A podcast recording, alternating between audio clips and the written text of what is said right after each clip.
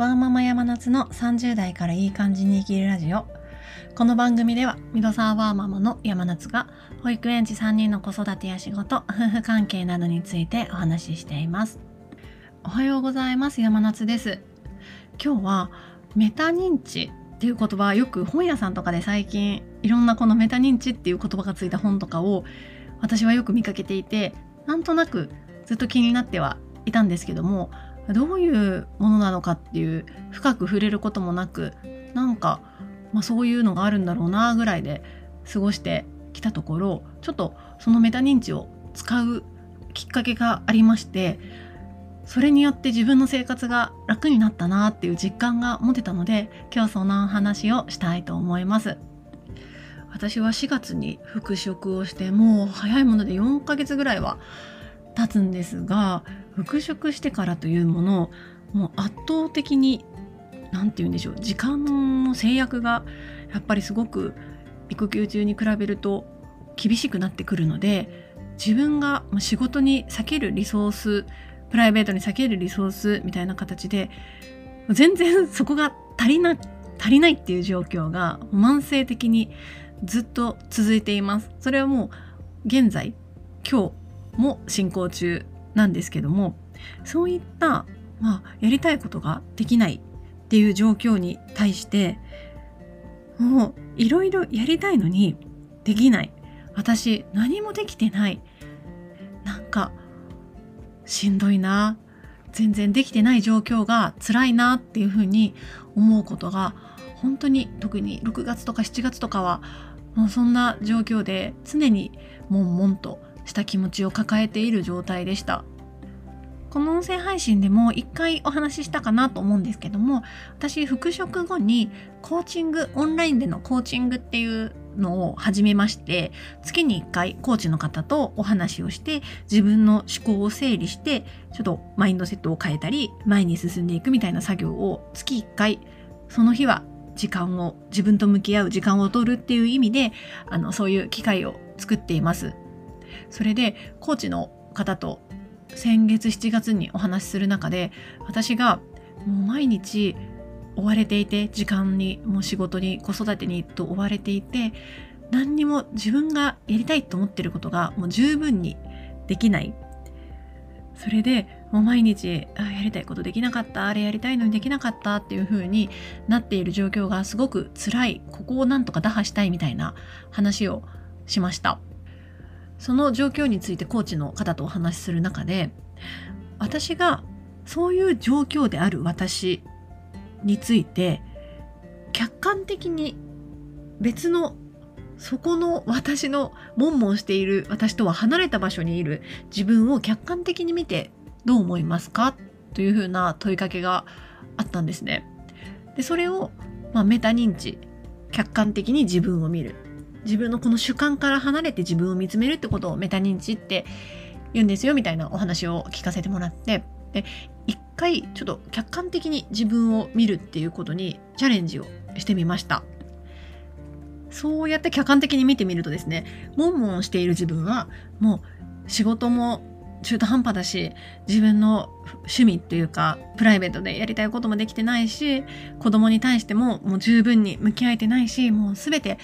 何にもできてないっていうふうに本気で私はそう思っていましたが客観的にそのモヤモヤしている自分とは離れてちょっと10メートルぐらい上から自分を見つめてみるといやそんな何もできてないくはないと心の底から感じたんですね。お仕事もちゃんとしっかり最低限責任を持ってやれているし子育てだってちゃんと子供と短い時間でありながらも、まあ、しっかりご飯も食べさせてるしお風呂も入れてるし寝かしつけもしてるしちゃんとやってると。あとプライベートに関してもこうやって音声配信もできているし毎日食洗機とか洗濯機とかもやっているしたまにセルフネイルをしたりとかちゃんとできていることはあるしむしろそれが24時間の中でできているってすごいぞ自分っていう風に客観的に見ると心の底からそう思えた。それじそのことその事実にすごく驚きました。悶々していたもう自分のこの主観の中の自分の悶々していた自分はもうあれもこれもやりたいのにできていないっていうふうに思っていたんですがその自分やりたいのにできてないって思っている自分は本当に自分がありたい姿なのかって客観的に10メートル離れた自分が見てみるといやいや今はちょっと大変だから休んでもいいんじゃないっていう風な感情が湧いてきて欲張りすぎる今の自分から離れてもいいんじゃないっていう風に思いました。ということもあって心の底からいやもっとゆっくり過ごしていいよっていう風に思えたので客観的な自分が見たことで自分を客観的に見たことで心の底から休んでいいよって思えたので8月は少し休息月間みたいな形にして客観的に見た自分の気持ちを大切にしてもう十分自分は家事も育児も仕事もできてるというふうに認めてもっともっとゆっくり過ごしていいよっていうことを許す月間にしたんですけどもすごく心の調子が良くて多分これが私が欲していた環境状態なんだろうなっていうことを感じました。つい主観的な自分自分 は自分なのでどうしても主観で動きがちなんですけども主観の最中さなかにいると感じないことってあるんだなってことをすごく今回実感しました。一回その客観的に見るっていうその客観的に見たことで自分が楽になれたっていう経験があるのでその客観的に見るっていう癖を最近はつけようと思っていて例えば私結構自分のその気持ちとか時間に余裕がなくなると逆にスマホをダラダラいじって夜中まで布団の中で1時間も2時間も過ごしてしまうっていうことが本当によくあるんですね。でそれも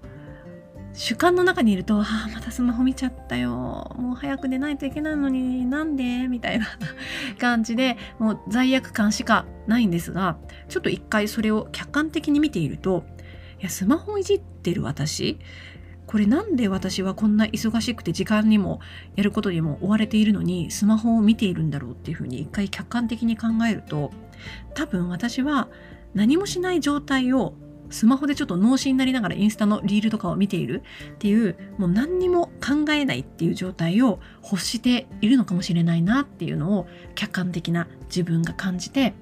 ということは多分私疲れているんだ。もっと自分を休ませてあげないといけないなっていう風な思考になる。自分の主観的な自分だけだったら罪悪感だったのが客観的な自分を投入することでもっと自分休ませてあげようっていう気持ちが湧いてくるっていういやすごくこのメタ認知ってうまく使ったらもっともっと自分が楽になるんじゃないかなっていうのを確信したのでちょっとこれからいろいろメタ認知の本とかすごく出てたくさん出ているので勉強していきたいなと今思っています。今日も聞いてくださりありがとうございました。良い一日をお過ごしください。